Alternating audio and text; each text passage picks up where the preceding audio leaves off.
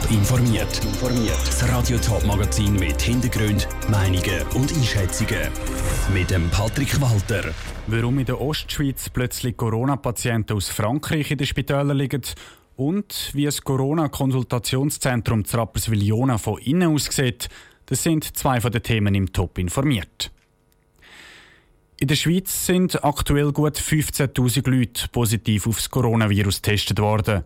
Die Spitäler sind aber nicht am Anschlag, versichert das Bundesamt für Gesundheit. Anders ist die Situation im Elsass. In der französischen Region, direkt an der Schweizer Grenze, kommen die Spitäler langsam nicht mehr an.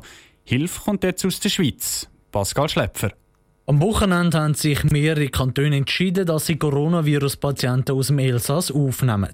Dazu gehören unter anderem Kanton Aargau, Genf und Neuenburg. Heute haben auch die ersten Ostschweizer Kantone bekannt gegeben, dass sie Patienten aufnehmen.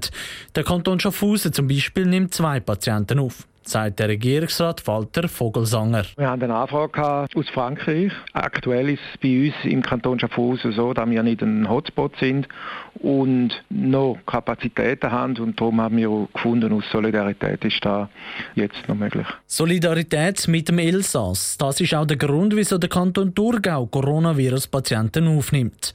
In den Thurgau-Spitälern zu Münsterling und zu Frauenfeld werden ebenfalls zwei Personen behandelt, sagt die Regierungsrätin Cornelia Komposch. Das, weil die beiden Patienten schwer unter dem Coronavirus leiden und zu Frankreich nicht richtig behandelt werden können.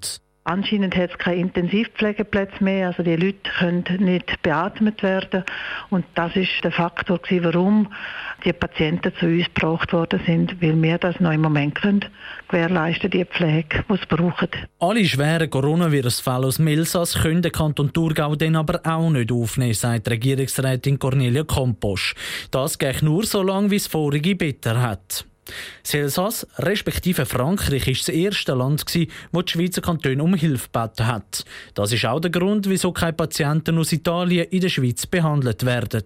Dass aber genau die Schweizer Patienten, respektive Thurgauer, jetzt zu wenig Plätze in den Spitälern haben, ist aber nicht der Fall, sagt Cornelia Komposch weiter. Wir haben ja wirklich jetzt mit dem Covid-Zentrum hier im Frauenfeld haben wir sehr viel Kapazität können schaffen und im Moment haben wir wirklich noch genügend Kapazität, wenn bei uns die Situation eintreffen tut, dass wir wirklich unsere Ressourcen auch brauchen, dann stehen die zur Verfügung.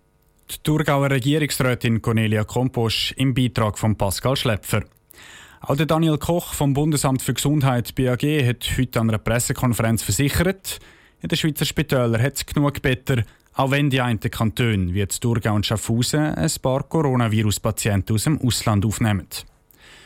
Der Daniel Koch und andere Experten vom Bundesrat die stellen sich während der Corona-Krise all paar Tage den Fragen der Medien und informieren über die neuesten Entwicklungen. Die wichtigsten Punkte der heutigen Medienkonferenz fasst der Ruud Schmenzi zusammen. Auf der wirtschaftlichen Seite ist die Nachfrage nach Kredit riesig. Über ein Drittel vom 20 Milliarden Hilfspaket vom Bundesrat ist schon aufgebraucht. Das hat der Vertreter vom Wirtschaftsdepartement gesagt. Auch bei der Kurzarbeit ist der Anstieg aufgebrochen. Mittlerweile ist für knapp 60 Prozent der Schweizer Arbeitnehmer Kurzarbeit angemeldet worden. Bei der Zahl der Infektionen ist der Daniel Koch vom Bundesamt für Gesundheit zuversichtlich. Zwar sind seit gestern wieder 1200 Leute mehr positiv getestet worden, aber die Zahl ist ähnlich hoch wie in den letzten Tagen. Massnahmen vom Bund scheinen also zu greifen. Eine kurze Zusammenfassung von der Medienkonferenz der Experten vom Bund vom Ruud Schmenzi. Im Kanton St. Gallen gehen morgen drei Coronavirus-Konsultationszentren auf. In denen werden Patienten untersucht und je nachdem die Isolation oder in ein Spital geschickt. Die Zentren sind im Schnellzugstempo innerhalb von einer Woche eingerichtet worden und sollen helfen, die Arztpraxen zu entlasten. Die Lucia Niveler ist zu Jona schauen gegangen, wie so ein Konsultationszentrum aussieht.